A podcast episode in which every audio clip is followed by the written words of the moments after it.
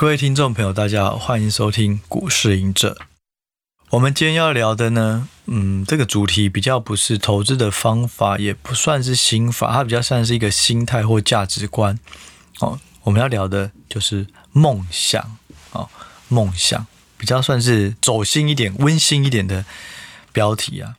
那我觉得这个也很值得每一个人去，呃，去去深思哦，自己的梦想哦。梦想呢，就是说，每个人哦，我们到底有没有想过未来的自己什么时候可以退休？退休的时候要有怎么样的条件？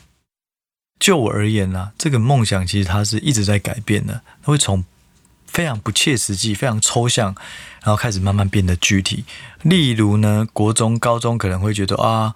我要赚很多钱，我要住一个豪宅，然后我要有游艇，最好还有一个私人飞机，然后家里要一个游泳池，然后有很多的人可以帮忙打扫，哦，例诸如此类哦，可能我还有很多的企业，我要环游世界之类的。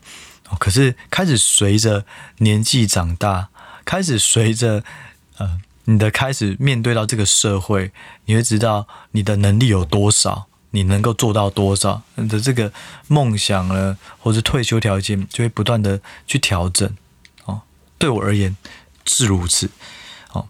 但是我，但是我自己呢是很羡慕，就我工作以来，就算做了投资，我也会有一个目标哦，就是说啊，我可能赚到多少，我要过怎样的生活，我要有怎么样的呃生活条件，或是怎样的事业，那这样的话，大致上我就可以放慢脚步。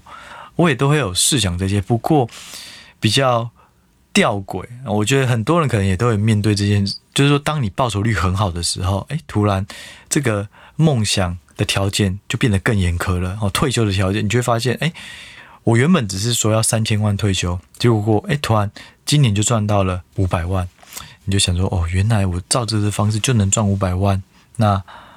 如果是我继续努力下去，我搞不好可以赚到一亿。好，那我一亿再退好了。那我接下来我就要怎么样更积极的去做股票？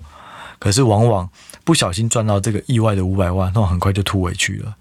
啊，这个是膨胀的时候，你的梦想也会跟着被无止境的膨胀。你而不是在赚了五百万，你会心非常冷静的下来想说：哦，我还剩下两千五。好，那我要怎么把这个五百万继续复利？然后更快的提早达到我的目标，哦，往往会把你的三千万这个目标往外扩，哦，这个是比较麻烦。那我觉得这这样不是对的事情，因为你会高估了你的实力，低估了你的运气，啊，你会忘记啊，这个是运气好来的，所以很快就把它花掉，啊，所以你膨胀你的欲望，发现又太遥远，然后又达不到。另外一个方向呢？是你不小心亏太多，哦，你原本想说要赚二十趴，结果今年居然亏了十五趴了，你就想说啊，那我要怎么样才能再把这个呃报酬率拉回来，拉到正的，甚至要拉到再赚二十趴，你就开始会非常的短视尽力啊，就是很容易太着急。我们常说，如果你对一个盘是有恐惧，你会害怕，通常就是两个原因，一个是你压太重了。你压到你自己没有办法承担的风险，例如你开杠杆，你大量使用融资，所以你压力很大。第二个就是你过度集中在你不熟悉的股票，例如这只名牌股，你原本只想要买三成啊，三三三趴，就不小心压了三成，可是你会发现它股价一直跌，你就没有头绪，这就容易紧张，紧张。没有把握这件事情，就会让你的投资决策变得来来去去。你原本应该觉得这样才要买，这样才要卖，可是因为紧张，你就很容易变成是还没有达到你原本想的，你就已经急着卖掉了。结果卖了以后，马上又反弹，又追又卡，又又下去之类的。好，所以投资上你一定要非常的稳定你自己的心态。那也就是说，你的投资部位不能压太重。不要压超过你可以承担的风险。哦，第二个就是尽量去找你有把握的再重压。哦，所以呢，不管是投资你赚到一次性的大钱，哦，或是说你不断你你不断的亏钱，你都会突然把这个很实际的这个梦想这件事情变得很模糊哦，因为你可能赚到大钱就变得太高估自己哦，然后去做了，去设了一个遥不可及的呃梦想哦，那或是你不断的亏钱，然后你脚步自己变乱了，然后越亏越多，离梦想越来越远。所以我觉得，真的到投资最后你能够赚多少钱，你能否稳定的赚钱，真的是最后是心态。我不相信巴菲特他的投资技巧能够赢多少人，能够也是全世界最强。我觉得一定不是，因为巴菲特他还是有他的障碍，他对于科技股相对就没有那么熟。但是又何妨？他能够赚到那么多的钱，那就是因为他的心态够强。好，所以我觉得很在投资很重要的，一定就是你要有很好的投资心态，很好的心理建设。好，那我们说回来啊，所以梦想很麻烦，就是你如果拿投资来讲的时候，它就很容易波动。所以我们应该是要很理性的去规划你自己在。几岁的时候，你应该要赚多少钱？你要有怎么样的报酬率，并且呢，当你真的赚到这些钱的时候，把你梦想、你原本拉的那个时限往前，你原本是六十岁要达到，那你就可以试想，哎，搞不好照这个步骤，我五十岁就可以达到，而不是无止境的去拉伸你要的需求。这些需求可能都不是你所需的。哦，就像我刚刚讲到的，哦，可能什么游艇啊、跑车啊、名表啊，你真的需要这些吗？你赚到钱的时候，你你可能不知道怎么花，你觉得哦，这些感觉就是能够证明自己的身价，证明自己的能力。可是实际上，它可能对于你的生活一点都不重要。哦，这就让我想到一个东西哦，就是说，因为我在这个我在投资这个业界也是十几年了，也看过了蛮多前辈不同的人，或是听过。以前我就有一个疑问，我认识一个很厉害的前辈啊，这个前辈对我很好，也算是有提拔我哦，我非常敬重他哦。然后他呢，投资能力也很强，他又是老板身边的红人，因为他太强了，就懂得做人处事。不过我唯一不了解的就是说，因为投资带给他的身体，或者在公司工作上带给他的身体压力非常的大。哦，他常会有胃痛，哦，不然就是哪里不舒服，哦，然后，嗯，他就是有时候状况会不太好啊，哦，反正就是会有生理上的疾病，身体上的疾病。不过为什么他都不退休？他可能现在来看，可能都快七十岁了，哦，然后我觉得啦，就以我们我这样侧面评估他的身价，可能都有个四五十亿了。因为他有收藏太多东西，名画，很多酒，有自己的酒窖，然后又有很多的房子，有很多的自己的事业，这些东西早就可以养足他一辈子。为什么他不愿离开？哦，后来发现他缺的不是钱，他缺的是权力。哦，因为他是一人之下，万人之上，他离不开这个权力。哦，但是我就会觉得。如果他的身体啊都已经不是说非常的硬朗啊，为什么他不好好享受这些钱？有时候你在当下就会想不开哦，就是这是我的体验。其实我们周围以前认识的同事同业也都有同样的问题，就哦，他这么有钱，为什么都还要压力这么大？然后有时候被老板要求一些东西以后，又紧张的不行，然后就会去对下面的人有更多的要求，这个都 OK。但是你的这个年纪，你有这些钱，为什么不好好的去过你的生活？好，然后我们后来就发现，就是说，其实他蛮享受权力的，尤其在不同的老板之间，哦，他就会说，哦，这个我曾经有怎样的绩效，我怎样做过了多少多少的案子，然后带出去跟不同的上市柜老板公司，哦，每个人都非常的敬重，哇，他是谁谁谁，哦，他很厉害，他之前怎么样怎么样。可是，当你离开这个产业，你就失去了这些光荣哦，这些荣景，其实就很像夸父追日啊！啊，为什么要去追这个太阳？你就好好的猎一只野猪哦，夸父好好猎一个野猪，烤个野猪来吃也很好，很开心。在岩石上画个壁画，过完一生这样就好了。为什么要追日啊？为什么？哦，对我而言，就是因为他会感受到温暖，他会看到自己的光芒。那这些。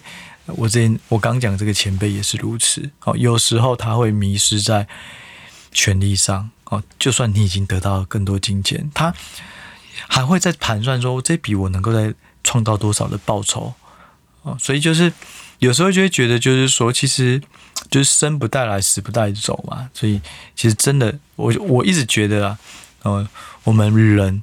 哦，整个世界，整个人间就是一个游戏，它就是一个模拟，就是模拟的太逼真。我们现在可以看到有这种虚拟实境什么，可是人体、人类、人体这些就是一个经设计的一个设呃一个一个游戏。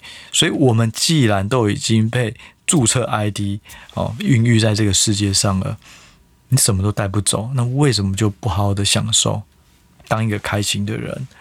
然后把你这个世界上的任务完成，开心的完成，有成就感的完成它，这样就很好了。对，我自己的，我常会这样提醒啊。不过有时候我们还是会看到眼前的巨大的利益的时候，会思考：哎，我要怎么赚更多？这个啊、人之常情都会有的。或是也许这个就是设定在我们基因里面的一个游戏参数，也不一定。哦，他为了防止我们太早太早看开，就脱离这个游戏，就就不好玩了。哦。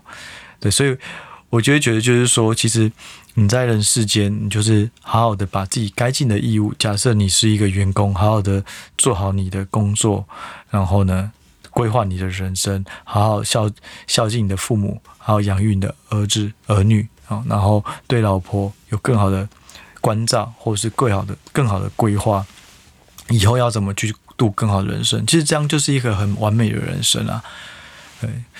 我们可以这样想哦，就是说每一届大家都会说，哇，这个今这今年的这一届的金曲奖、金钟奖、金马奖是谁得了？哇，他是影后，他是视帝，怎样怎样，感觉好像很光荣。当下哇，他超强、超有名的，然后很多人也为了追逐奖杯啊、追逐入围啊，哇，就是无所不用其极，很开心、很得意、很失意、很失落，没有得奖什么的。可是说真的，你真的记得起？最近这五届的金曲奖是谁得的吗？最近这五届的金马奖又是谁得的吗？根本不记得，这根本不重要。金马奖、金曲奖、金金钟奖这些只是特定观众的口味，喜欢它，很刚好，这些观众就是这些评审。但这些评审不代表是整体的，它只是一个样本哦，取样啊，不好意思，今天的评审，今年的评审口味就是比较喜欢叉叉叉叉叉叉哦，他中了，但不代表你没有中奖、没有得奖的人就能力不足，所以我觉得有时候就是不用太在意世俗或当下大家怎么看你哦，长期我会喜欢一个演员，我会喜欢一个导演。就会觉得，因为他的东西很符合我的口味，而不是因为他得了这个奖，所以我要看更多。不会，因为他早就烙印在我们的心中，他值多少，我们每个人都知道。哦，所以这个东西就跟我刚提到的那个前辈一样，当你如果没有这张名片的时候，没有公司的名片，大家不知道你是谁的时候，你是否能够很释然，而且很从容、很开心的活着？如果可以，哎，那太好了，你就可以好好的过你的人生。可是很多人就是紧扒着这张名片，紧扒着这个奖杯不放。可是你的代价是什么？就是你的生命。哦，用生命换取一张名片，用生命换取一座奖杯，可是它真的重要吗？对，我觉得这是我常在思考的事啊。其实也是如此，我也是如此啊。我以前老实说，在做这个 podcast 的时候。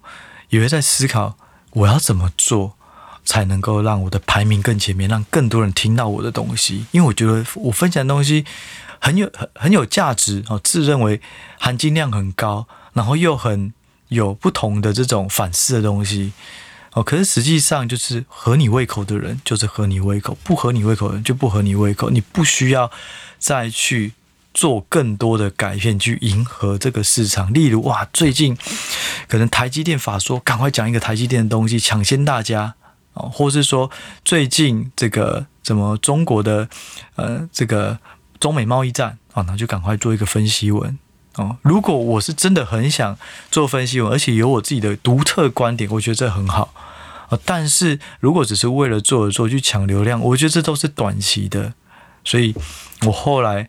我觉得大家应该有多少可以发现哦，就是从原本这种讲产业的、讲个股放大镜的，哦，然后就开始渐渐，现在更多是教你怎么做投资方法、心法、心态啊，例如投资策略哦，或者是说是更多的不同议题。其实老实说，想这些议题所要花的时间精力。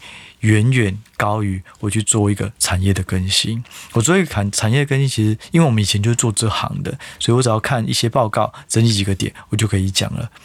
可是老实说，我觉得讲这东西，我自己没有那么研究，因为我觉得就是把一个公事公办做完了，没有感觉。可是有时候我在发想一些素材的时候，就像这个梦想，是我昨天的时候在想到底要聊什么。一想到这个东西，我就发现有好多东西可以延伸，把自己过去的东西串起来，把自己的观察串起来。对，所以我就开始做这些东西，就觉得说合你胃口的人就是合你胃口，所以好好的做好自己。这些合你胃口的人，他也不希望。你开始走样变调，哎，奇怪，你以前讲的东西，我觉得很有趣，怎么变成这样？哦，所以总而言之，话说回来，不管是做投资，不管是做事情、做人，真的就是回到你喜欢的那个自己啊，或是喜欢的做事的东西。好，好，那对我而言啊，我的梦想是什么？哦，其实从第一集趴给我就讲过了，就是编剧或是导演一部片。那这个都对梦想对我来讲，目前还是有一点遥不可及啦。哦，不过呢，其实我也不断的在思考哦，也以后要如果有机会的话，想要做什么片，想要编什么剧哦。那这个东西，它也一直是我的目标哦。我就会觉得说，我的投资，嗯，一部分呢要让家人过得更好，另外一部分当心有余力，我一定要做出自己的作品。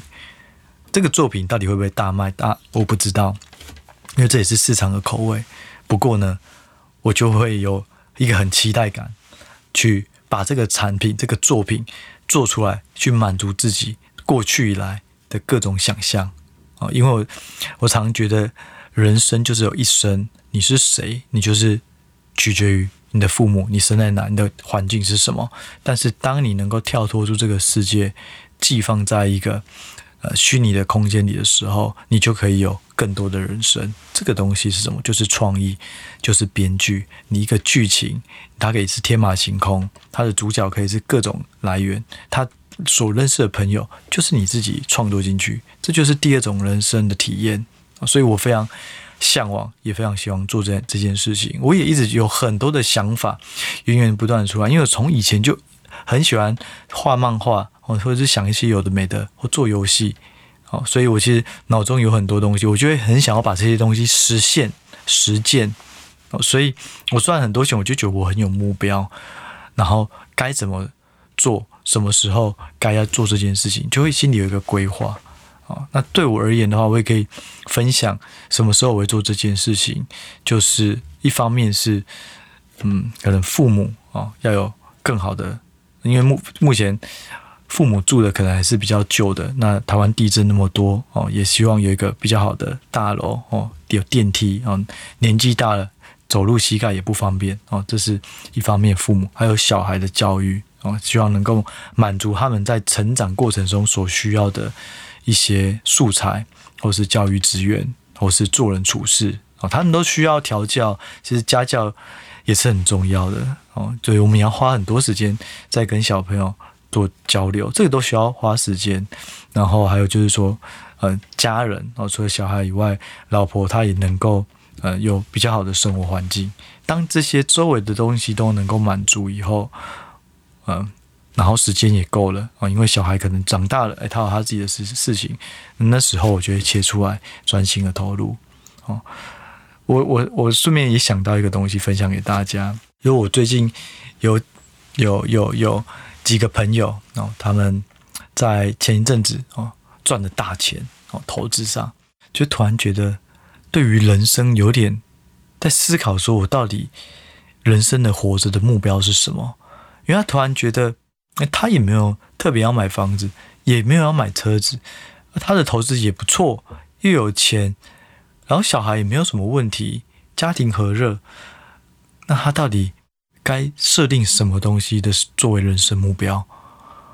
后来就发现，因为他没有特别热衷于一件事情，所以他会对于周围的事情是有点无感哦。你要找我去做，，OK 啊，很好，很开心。可是当一个人的时候，他却没有太多的感觉哦，存在感哦，这可能是另外一个境界啦哦。但是其实我要讲的就是说，不管你有钱没钱，一定要找到你喜欢的东西，你能投入所有热忱的东西。对我而言，就是编剧。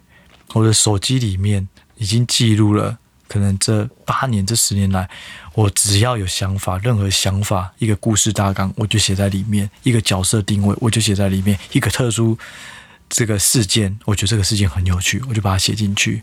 啊，这些都是我觉得很有趣的东西，很有热忱的东西。总有一天我一定要做，所以我在做任何事情，我生活在这个游戏里面，我觉得很有目标，我就觉得很有很有动力啊，所以。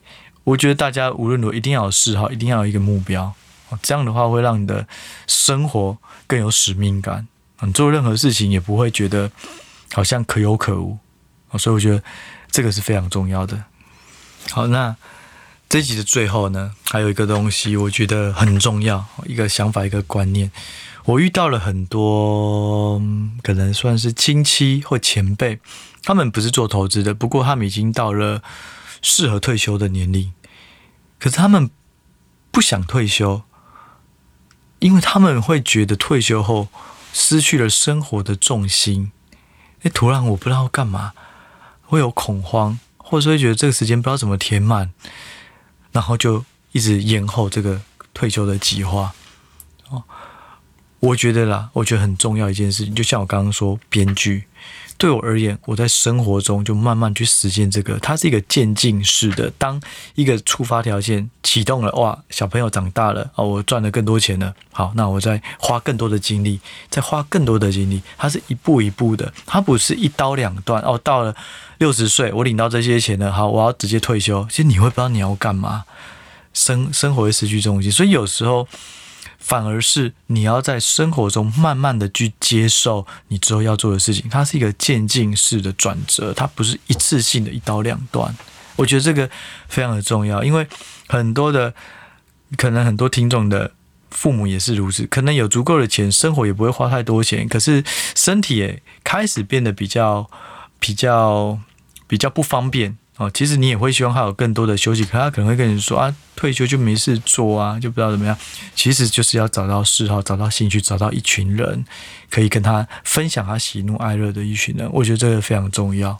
然后最后话说回来，哦，感觉好像梦想很遥远、很庞大、很昂贵，虽然很必要，可是好像不容易达成。哦，其实没有，其实没有，一定要一个梦想。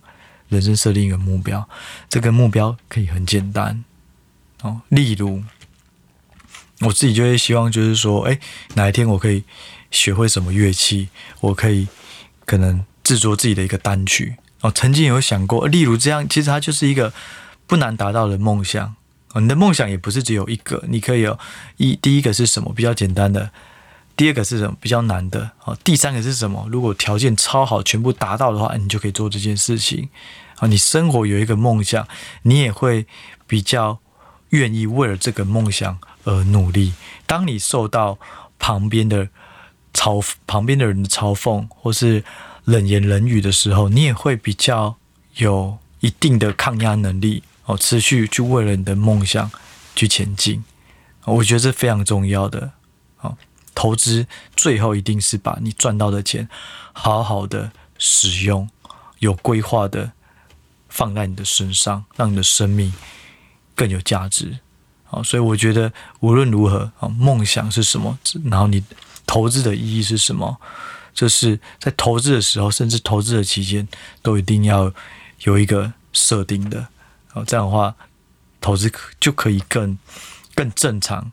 哦我之前常讲哈，正常发挥其实就是巅峰之作。你只要能够维持你正常的表现，哦，不要突然很失落或是很恐慌。你就是按照你的规划、你的投资，认为怎样是值得买进、值得卖出，客观的哦去操作，哦有纪律的去执行，并且不断的去修正你自己的投资的错误哦，心态上能够维持平常心，方式策略上也不断的去修正你的错误。我觉得能这样的话，不管投资或人生，应该会越来越好哦。不过呢，说的简单，其实还是很难做的哦。我也是每天哦，或是常常不断的 reset 哦，重置自己的心态，哦，让自己能够以更正常心的、更平常心的方式去做自己觉得正确的事。好，那我们这一集呢，我们就先分享到这里。好，我们就下一集再见喽，拜拜。